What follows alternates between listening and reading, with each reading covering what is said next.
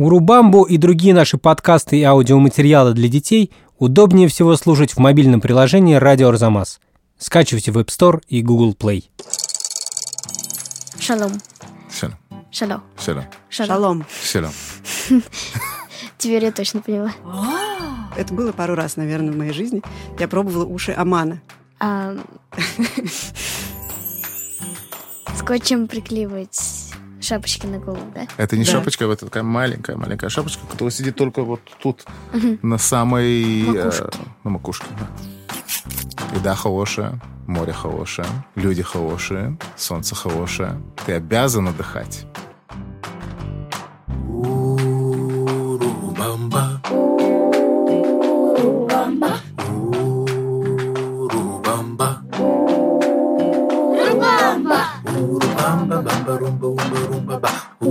Бамба, ба. Бамба, румба, умба, румба, ба. Румба, умба, румба, ба. Всем привет, это Катя Лам и подкаст «Урубамба на Арзамас». Здесь мы встречаемся с жителями разных стран и разговариваем об их традициях, культуре и языке. В этом деле каждый раз мне помогает новый соведущий, и сегодня это Маша. Всем привет, я Маша, мне 11 лет. Я хожу в четвертый класс и умею играть на флейте. И сегодня мы будем говорить о Израиле. Точно. И в гостях у нас Алекс Гандлер, пресс-секретарь посольства Израиля в России. Здравствуйте, очень приятно. Я Алекс Гандлер, мне 32 года. И я уже полтора года живу в России. Э, Я приехал сюда на мою дипломатическую миссию. Маша, а ты знаешь, что это дипломатическая миссия или дипломаты? Что они делают? Мне кажется, дипломаты — это люди, которые умеют договариваться. Ну, не знаю. Отличная Вот. формулировка. А вот дипломатическая миссия, не знаю, это как будто из какого-то фильма, но я не знаю, что это значит. Вообще-то ты очень хорошо догадалась. Дипломаты — это иностранцы, которых посылает свое государство, чтобы договаривались и держали хорошие связи с другим государством. Меня послало государство Израиля в Россию, чтобы мы держали хорошие и близкие контакты с государством России. Это моя самая главная миссия тут, в России. Ясно. А что значит э, пресс-секретарь? Ага. Пресс-секретарь говорит с прессой. Общается с журналистами разных газет, э, журналов, телевидения, радио. Если говорят чего-то по поводу Израиля, вот что меня интересует, как это говорят, кто это говорит. М, Это интересно, мне кажется, интересная профессия. Да, да. Есть такие, которые говорят, что это самая хорошая профессия в посольстве. Ну, кроме того, что я уже полтора года тут, можно сказать, я уже четыре с половиной года в России, потому что я родился в Ленинграде, прожил первые три года в Ленинграде, и вот приехал полтора года назад жить в России опять. То есть русский ваш первый язык родной. Мама бы хотела, чтобы это был мой первый язык. Сказать правду, в последние полтора года мой русский очень изменился, ну, стал лучше. До этого я знал, как просить у мамы бутерброды, э, как, э, как э, просить, чтобы закрыла дверь, потому что я играю на компьютере. Ну, с тех пор, как я в России, язык улучшился намного. Отлично. Полезно, полезно вернуться на родину. Ну а что, давайте теперь э, перейдем к Израилю и к тому, что знают дети об Израиле и вообще, чем он известен среди наших слушателей. Я знаю то, что Израиль — это очень библейская страна, потому что Израиль очень связан с Богом в Библии. Там родился Иисус. И там есть храм, в котором Вифлеемская звезда. В Израиле очень много церквей стоит, но я забыла, как они по-другому называются. Они называются не церкви, их никто так не называет. Там очень дорогие вещи, я слышал. Довольно дорогие. Э, Не вещи, а апартаменты. Например, в Израиле изобрели первую флешку. То есть Израиль сейчас самый современный. Я ездила в Израиль, когда была в Москве зима. Хочу сказать, что там зимой очень тепло. Потому что я ходила в летнем платье, хоть там была зима. В Израиле есть пляж, э, море. Там растут пальмы, например, на пляже. А я их очень люблю. Классно. Вот так. Смотрите, сколько всего знают. Очень много знают. Я думаю, что они потрогали каждую тему, которую думают про Израиль. Там хай-тек, Библия, пляж и, конечно, то, что очень дорого. Да, но с чего начнем? Может быть, надо сказать немножко об истории Израиля, да, и о том, что есть современный Израиль и есть древний Израиль. И между современным и древним Израилем примерно 2000 лет разрыва. Вот я, мне кажется, не очень много знаю про древний Израиль. Вы не могли бы рассказать немножко, как он появился вообще? Это хороший вопрос. Примерно 3000 лет назад, немножко больше, евреи жили в Египте, и Бог сказал израильтянам встать с Египта. Они были там рабы, встать и пойти в Израиль. И по дороге в Израиль они ходили 40 лет, и в конце они дошли до Израиля обратно в свой дом. И получили Израиль как страну от Бога. Пожили там еще сколько лет, и после этого опять они должны были уйти с Израиля и жили очень много лет без своей страны.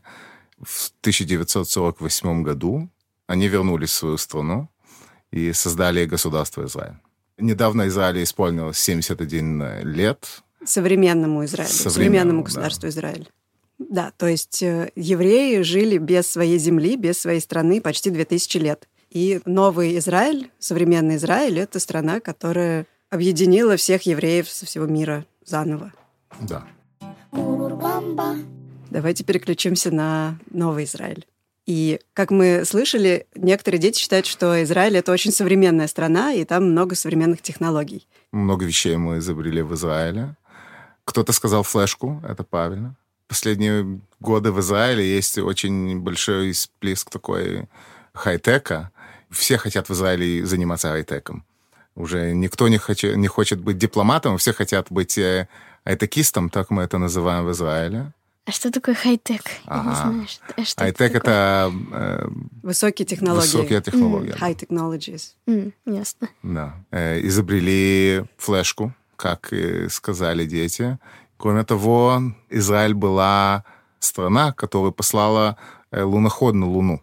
К сожалению, примерно 100 метров от Луны что-то случилось, и луноход не достиг Луну, он просто упал на Луну.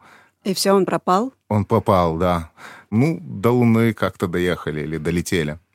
Ну, после не приземлились. Это тоже чего-то. Это очень мало какие страны делали. Сделали США, Советский Союз, Китай. И думаю, что все, да. Важно сказать, что жизнь в Израиле очень тесно связана с религией. Да. В Израиле самая большая религия — это иудаизм, и у иудеев есть синагоги. Это не церкви, это синагоги. В каждом районе есть сколько синагог, и люди туда идут молиться. Наши религии немножко похожи, но, скажем так, это что иудаизм верит в одного Бога, и все.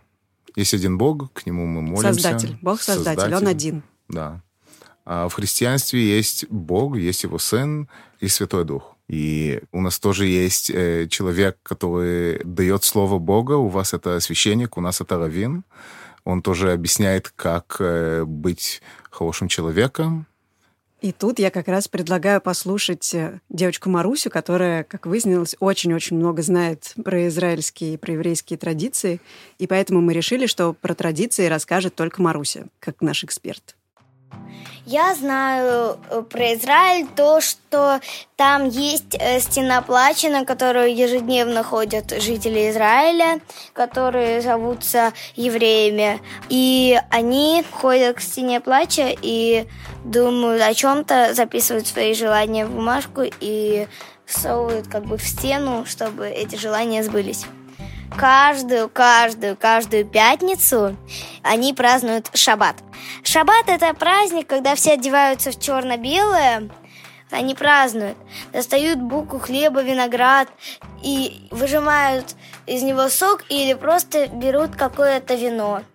Зажигают свечу, потом молятся. А еще самая главная традиция. Евреи, мальчики, только мальчики, всегда носят кипу. А девочкам ни в коем случае нельзя ее надевать. Вот такой у нас специалист. Очень интересный специалист. Много хороших обозреваний по поводу Израиля. Часть правда, часть мифа. Так что из этого правда, а что мифы тогда? На стену плача, кроме моей мамы, никто не идет ежедневно. У меня мама решила, что каждый раз, когда есть чего-то важно, она идет и ставит туда маленькую записку. И говорят, что если ты ставишь записку в стену плача, Бог это читает, и это случится. Когда есть чего-то важное в семье, мама идет туда. Собака заболела, она тоже идет туда и ставит маленькую записку такую и просит Бога, чтобы собака выздоровела. Это настоящая история, я не смеюсь. Можете тогда чуть-чуть подробнее рассказать, что это такое, что это за стена плача? Да. Стена плача — это стена, которая была часть храма, который стоял в Иерусалиме. Этот храм был самый важный храм для иудеев. Он разрушился, и осталась только стена. И до сегодняшнего дня это самое важное место для иудаизма. Люди туда приходят и молятся, и делают свои праздники там, и делают свои бармицвы там. Это я сам делал свою бармицву. Бармицва — это когда 13-летний мальчик делает церемонию. Это говорит, что он стал уже не мальчиком, а он уже мужчина. А я читала, что вот эти записки, которые вставляют в стену, их собирают раз в месяц и потом закапывают в каких-то специальных сосудах. И считается, что вот после этого как раз э, Бог услышит эти просьбы. Угу. Это правда. А то стена бы просто держалась бы листами. А расскажите нам про шаббат. Насколько верные представления у Маруси о том, как празднуется шаббат? Шаббат — это седьмой день. Когда Бог э, сотворил мир, он начал в первый день, потом второй день, а в седьмой день он просто прекратил работать. И он отдохнул. Тогда в Торе написано, что в седьмой день ты обязан отдыхать. Ты знаешь, что такое Тора? Ну, это что-то типа Библии, только в Израиле. Ну, вот нам так объясняли в школе. Хорошо объяснили. Когда шаббат, вся семья собирается вместе после неделю, когда не виделись, садится за стол и ест вместе, и молятся. Не все одеваются белое-черное. Ты можешь одеть то, что ты хочешь. Люди любят очень красиво одеваться, с галстуками или с красивыми платьями, чтобы сидеть за столом, чтобы вот такая церемония красивая. И это каждую неделю. Угу. И вообще для каждого израильтяне шаббат, он ну, очень важно, потому что это чувство шаббата, это чувство спокойствия. И мы очень скучаем по этому, э, когда мы не в Израиле, когда просто город продолжает жить свою жизнь, как в Москве, потому что это город без конца и никогда не останавливается. В Израиле все останавливается. Тоже Тель-Авив, который, э, говорят, 24 часа, 7 дней в неделю, он тоже в шаббат, он по-другому работает. Магазины закрыты, э, общественный транспорт не работает, э, только бары и кафе открыты, тогда люди просто отдыхают в этот день. Ясно. И формально шаббат — это суббота, но начинается она с пятницы, с вечера пятницы, когда садится солнце. Да. И у нас нету воскресенья. В воскресенье все идут на работу. Это первый день недели в Израиле. И получается, что раз нет воскресенья, то шаббат — это единственный выходной? М да, для многих — да. А еще есть очень много запретов на то, что можно делать, и что нельзя в субботу, в шаббат. Но это только религиозно. Если ты не религиозный человек, тогда ты не обязан. Ну, я понимаю, но все равно это интересно, что для многих это становится прямо законом. Да? Я, я читала, что чуть ли не кнопку в лифте нельзя нажимать в шаббат. Есть такое? Есть такое. Есть такие... Эм... Настолько ты должен отдыхать, что даже кнопку в лифте нельзя нажать. В Торе написано, что э, нельзя создавать ничего нового. Когда ты нажимаешь на кнопку, ты соединяешь два сигнала, и ты создаешь что-то новое. Нельзя создавать ничего новое. Бог создал мир шесть дней, и седьмой день не создавал ничего. Он отдыхал. Тогда не просто отдых, тоже не создавание ничего. Мне кажется, трудно отдыхать, ничего не трогая. Ты просто сидишь, ничего не делаешь, и отдыхаешь, смотришь на небо, говоришь с друзьями. Mm. Ты обязан отдыхать. Но интернет не отключают? Не, не, все работает. Телевизор есть, интернет есть. Ну хорошо, потому что, кстати говоря, у Рубамбы наш подкаст выходит по пятницам всегда. Mm. Надеюсь, это не станет э, препятствием для того, чтобы послушать его. Нет, нет я его послушаю я, в пятницу. Еще нам сообщили о важной традиции, когда все мужчины и мальчики носят кипу. Что это такое? Кипа — это головной убор, который носят религиозные евреи. Они ставят этот головной убор, чтобы себе все время напоминать, что есть Бог над ними. То есть это маленький головной убор, который носят прямо на макушке. И иногда его даже прикрепляют специальными заколками, чтобы он держался. А если у тебя вообще нету волос, как ты думаешь, прикрепляют тогда? Я тоже об этом только что Я не знаю, на подумала. пластилин, жвачку.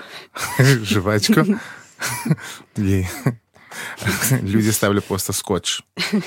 Я не смеюсь, есть и такое. То есть я была Есть близка. скотчем приклеивать шапочки на голову, да? Это не Да. шапочка, это такая маленькая, маленькая шапочка, которая сидит только вот тут, на самой... э, Макушке. на макушке, да.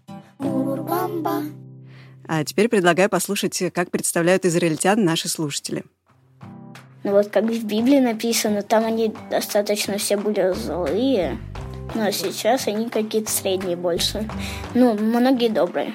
Ну, там люди хорошие, добрые. И еще я знаю, что там вокруг Израиля всегда армия, и всех берут в армию, как бы, и мужчин и женщин. В Израиле говорят на иврите. Шалом – это привет. Ша-ша-ша, шекер бевакаша – это тихо. Вот мне учителя говорят, когда мы шумим, ша-ша-ша, шекер бевакаша. Типа тихо, тихо, тихо, тихо, тихо, тихо. Итак, вот говорят, в Библии сказано, что евреи достаточно злые, а сейчас они уже больше такие средние и добрые. Надеюсь, надеюсь. Да, в Израиле хорошие люди. Если в Библии были злые, я не, я не знаю. На сегодняшний день я думаю, что в Израиле очень хорошие люди. Хорошо. И, наверное, самый важный момент, который мы сейчас услышали, ну, один из самых важных моментов, это про то, что в Израиле все служат в армии. И мужчины, и женщины, и это обязанность. Да, И это не во многих странах мира такое есть. да. И расскажите нам, как это устроено. То есть, Маш, представь себе, что тебе вот сейчас 11 лет, Мгм. а в 18 ты бы обязана была пойти служить в армии. Ну, тут смотря сколько ты должен был послужить, мне кажется. Испугать. Да. Могу испугать. Три года.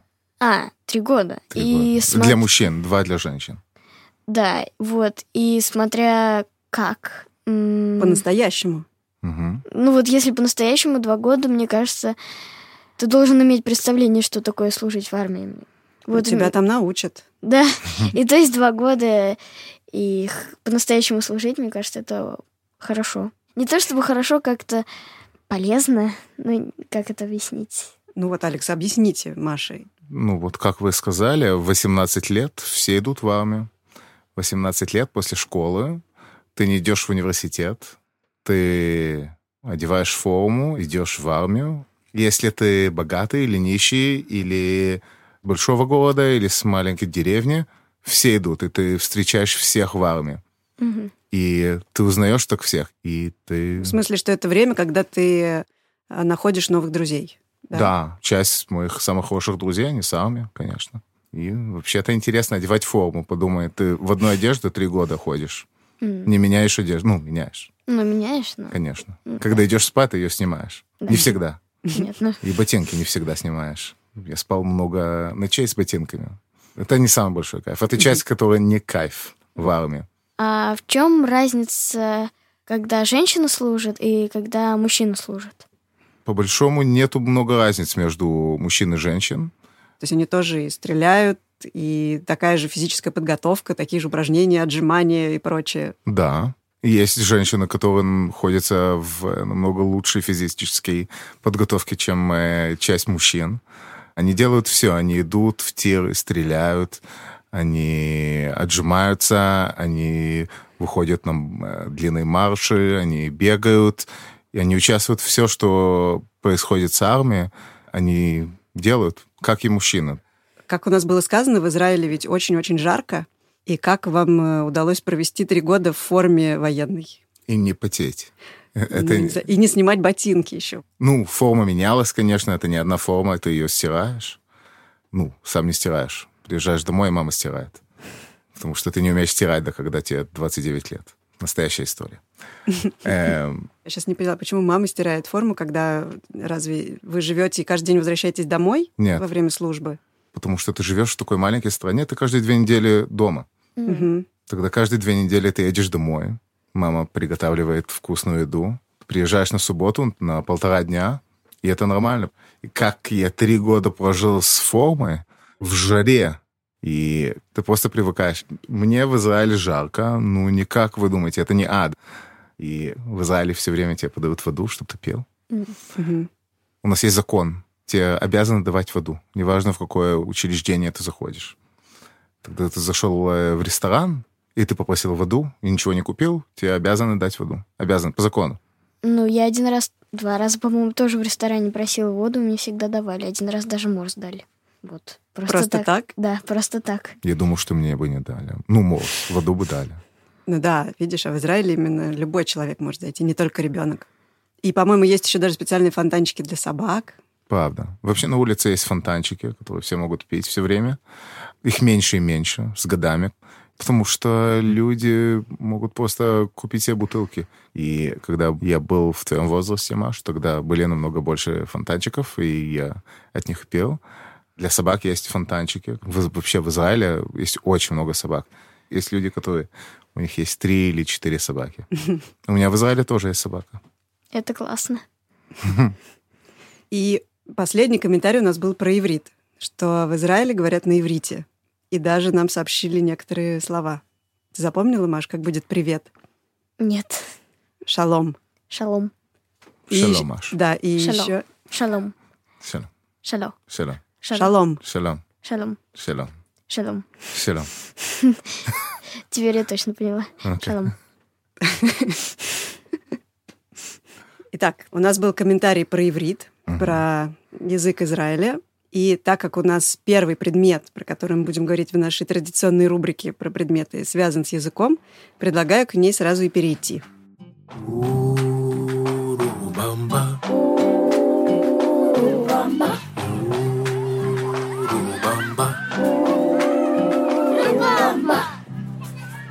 Во второй части подкаста мы всегда обсуждаем предметы, которые выбирает наш гость. И это такие предметы, которые помогают нам представить жизнь в его стране немножко лучше. И, как всегда, фотографии всех предметов вы можете посмотреть у нас на сайте. И первый предмет как раз связан с языком. Алекс, покажите нам. Вот. Книжка, э, которая учит детей в первом классе иврит. Называется «Ракевет Хагацлахот». Это поезд успехов. Маш, ну смотри, первое, что ты видишь, чем отличается эта книжка от э, наших книжек? А, она, с другой стороны, открывается. То есть текст Точно. идет справа налево, а не слева направо. Это очень существенное различие, мне кажется. Точно. Если я правильно поняла, то это азбука. И очень-очень похоже на прописи. Точно. Расскажите нам про то, как устроен иврит, потому что иврит вообще уникальный язык, он был восстановлен чуть больше ста лет назад, а до этого он считался мертвым языком. Знаешь, Маш, что такое мертвый язык? Ну, язык, который изучают, но на котором никто не говорит, то есть, допустим, это латынь. Все верно. Точно. Или древнеегипетский Да. тоже считается мертвым. Мгм. Иврит был восстановлен сто с чем-то год, э, лет назад. Элиезер бен Иуда, он э, решил говорить только на иврите, писать только на иврите. И он был единственный человек, который говорил и писал на этом языке, и никто его не понимал. Ему было очень сложно, и он тоже сказал своему сыну, ты будешь говорить и писать только на иврите. Он не учил его никакой другой язык. Тогда сыну тоже было очень сложно. Он был очень одиноким. Ну, иврит — это полумертвый язык. Он был полумертвым языком, потому что на него молились. Э, Все на нем эти- молились, но не говорили в жизни. Да. Ну, собственно говоря, как и латынь, то же самое. Да. Иврит читают справа налево. Всем это очень трудно понять, но это не единственный язык, который так читается. Арабский — это то же самое. Арабский и иврит, они вообще языки сестры. Много что говорят по-арабскому мы можем понять, и они могут нас понять. Еще я знаю, что в иврите нету гласных букв. Представляешь? Нет, я не представляю. Ну да, то есть формально вообще. гласных букв нет, а гласные звуки помечаются специальными значками. Правильно? О, У. Да, у нас нету буквы для этого. У нас есть значки, которые ходят под э, буквами, и так ты знаешь, как эту букву выразить. Скажем, у нас одна буква, которая называется вообще ВАВ, Мгм. это как В, но если ты ставишь значок посередине буквы, это У, а над буквой это О. А можете тогда нам прочитать э, алфавит на иврите? Да, конечно. В каком месте стоит буква ВАВ? ВАВ — это шестая буква. Ага. Алеф, Бет, Гимель, Далед, Хей, Вав, Зайн, Хет, Тет, Юд, Каф, Ламед, Мем, Нун, Самех, Айн, Пей, Цадик, Куф, Реш, Шин, Тав. Класс. Всего 22? Это было 22? Тогда да, потому что я не уверен. Давайте перейдем к следующему предмету. Что вы нам еще принесли? Мгм. Ты знаешь, что это, Маш? Похоже на подсвечник. То есть туда ставятся свечки, вот мне кажется. Да, это правильно. Похоже на дерево. Каждая веточка — это место для свечки. Ага. Это ханукия. Ханукия — это специальный подсвечник, который в иудаизме используют для праздника Хануки. Ханука э, — это праздник по поводу света. И события, в честь которых э, празднуют этот праздник Хануки и зажигаются свечи, произошло еще до нашей эры, когда евреи победили греков. И они пришли в храм, и там оставалось очень мало масла в светильнике. И они думали, что его хватит только на один день. А оно прогорело 8 дней. И поэтому этот светильник тоже имеет 8 свечей. Да, одну свечь зажигают каждый день во время 8 дней. Да, и насколько я знаю, э, в эту неделю даже детям каникулы устраивают в школах. Да, каникулы и дарят подарки. Сладости какие-то. Почему вообще на Хануку нужно дарить детям подарки? А Потому что это праздник. Что на каждый праздник э, евреи дарят детям подарки? Да. Чуть ли не на каждый праздник дарят или делают какую-то игру для детей, чтобы дети либо нашли подарок сами, это на Песах, или на Хануку можно просто дарить подарки. И еще, я знаю, есть праздник Пурим. Это считается самый веселый еврейский праздник. Это мой самый любимый праздник. Вот расскажите, почему? Пурим — это праздник, когда ты должен одеваться. Ты должен одеваться в кого-то другого, чем ты. А, так это карнавал. Это типа как карнавал, и тебе надо напиваться. Ты обязан. Это по религии. А что детям надо делать? Нет, не напиваться. Маша, э, чем Маша ты бы очень переоделась? удивилась. У нас просто такого праздника, вот официально нет такого праздника, как-то это очень необычно. То есть весь день ходить переодетым в какого-то другого человека. Это Мгм. очень странно, мне кажется. Люди так идут на работу и в школу, и так целый день ходят. И этот праздник, он тоже в честь счастливого избавления евреев из персидского плена или как? Да, все правильно. Да, как, как всегда мы кого-то побеждаем и празднуем. Я знаю об этом, потому что моя бабушка иногда устраивала еврейские праздники и застолья. И на праздник Пурим нужно готовить так называемые уши Амана. Да-да, это было пару раз, наверное, в моей жизни. Я пробовала уши Амана.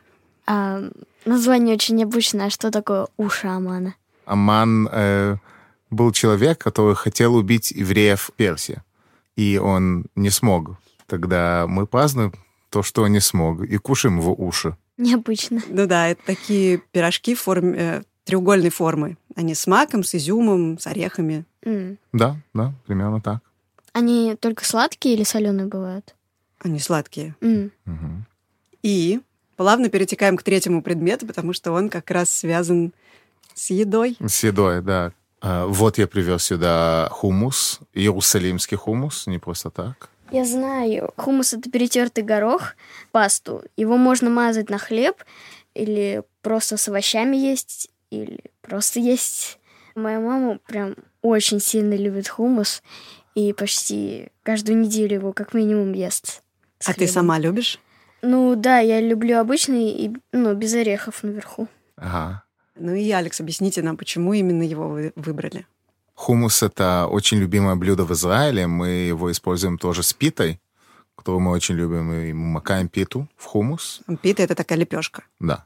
Когда евреи с арабских стран переехали в Израиль, тогда они принесли с собой это блюдо, и все очень влюбились в это блюдо. Это блюдо тоже было в Израиле раньше. Арабы, которые жили и до сегодняшнего дня живут в Израиле, они его готовят. Но мне кажется, важно еще сказать, что хумус, он не только в Израиле, но его едят и, и считают своим национальным блюдом и все ближневосточные страны. Да, это потому что в Израиле живут люди со всего мира. Хумус принесли люди, которые жили на Ближнем Востоке и на Северной Африке. А, скажем, салат оливье принесли люди, которые жили в Советском Союзе. Это продается в магазине. И в Израиле есть много всего, много других такой э, микс большой еды и культуры от всего мира. Э, я хочу спросить, какая из русской еды вам нравится? Ну, очень понравилась, а какая прям вообще не понравилась?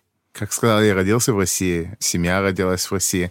Тогда я привык есть русскую еду тоже дома. Мама готовила салат оливье, и мама готовила селедку под шубой. То, что мама никогда не готовила, это она никогда не лепила... Эм, пельмени? Пельмени, угу. да. Она это никогда сама не делала, тогда я был уверен, что пельмени это просто идешь в магазин и покупаешь. Mm. И я не знал, что есть другой вкус. Тогда могу сказать, что первый раз, когда я сел в хороший ресторан и заказал пельмени, их ел, я просто не поверил, насколько они вкусные могут быть. Я тоже очень люблю пельмени. Мы плавно подходим к завершению подкаста, и в конце мы всегда спрашиваем важные слова на языке нашего гостя. Маш, ты бы что хотела знать на иврите? А вот как на иврите будет слон? Пиль. Пель. Пиль. Пиль. Пиль. Пиль. Пиль. А как будет спасибо? Говорят туда. Туда. Или спасибо большое. Туда раба. Туда или туда лоба. Раба. Раба. Раба. Туда раба. Я могу сказать только «они Катя». Больше я ничего не знаю. Маша, ты знаешь, что это? Я Катя, меня зовут Катя. Да? Они — это я. Я, да. Они. Да. То есть я не сказала «меня зовут», я просто сказала «я Катя». Они Катя. А меня зовут, как сказать? קוראים לי. קוראים לי Катя. קוראים לי משה. קוראים לי, קוראים לי משה. Маша, אני חושב שאת צריכה ללמוד עברית. Маша, я думаю, что тебе надо иврит учиться. М, Ты очень хорошо выражаешься на иврите, вообще без акцента. Мне кажется, для меня это слишком сложно пока. То есть запоминать символы. Ну, потому что я привыкла, что русский очень просто устроен. ну, не то чтобы очень просто, но как-то э, проще, чем иврит. И когда я буду учить иврит, мне будет очень сложно. Ну, Так всегда с новым языком. Сначала сложно, а потом все понятно становится. да, но сейчас я учу английский, и мама говорит, что учить сразу два языка это ты не научишься хорошо ни в том, ни в том. То есть, Ну, в общем, ты сначала выучишь английский, а потом пойдешь учить иврит. да. Да, договорились. Ну и в конце хотелось бы узнать какие-то основные важные вещи, которые нам нужно знать про Израиль, для того, чтобы туда поехать и чувствовать себя там хорошо и свободно. А, Надо солнечные очки, конечно, купить. И крем против загара. И все, и я готова к поездке в Израиль. да. И купальник. И да, просто хорошо отдыхать. Еда хорошая, море хорошее, люди хорошие, солнце хорошее. Тогда просто поехать и отдохнуть хорошо. Ура! И всем того же желаю. Давайте в конце подведем небольшой итог нашей встречи. Мы узнали много всего интересного. Я узнала, что в 13 лет у мальчика становится посвящение в мужчину. Я узнала то, что нет воскресенья. Но есть И- суббота. Да, но есть суббота. И что есть такой праздник, когда ты должен переодеться в кого-то. Да, называется ходить. Пурим. И ты на праздник на этот и ешь у шамана. Такое блюдо. Еще мы узнали про устройство языка. Хотя бы то, что пишут не слева направо, как мы привыкли, а справа налево. И то, что нет отдельных э, гласных букв. Отлично. Действительно, много всего мы узнали. Спасибо большое, Алекс, что вы нам все это рассказали. Спасибо вам, что вы дали мне время это все вам рассказать. Маш, спасибо, что ты сегодня мой напарник. Пожалуйста. И всем пока. להתראות. Пока. Bye-bye. Мы благодарим Алекса Гандлера, Машу Красавцеву, композитора Михаила Соробьянова, звукорежиссера Павла Цурикова, редактора Асю Терехову, фактчекера Надежду Богданову и студию «Резонант Артс».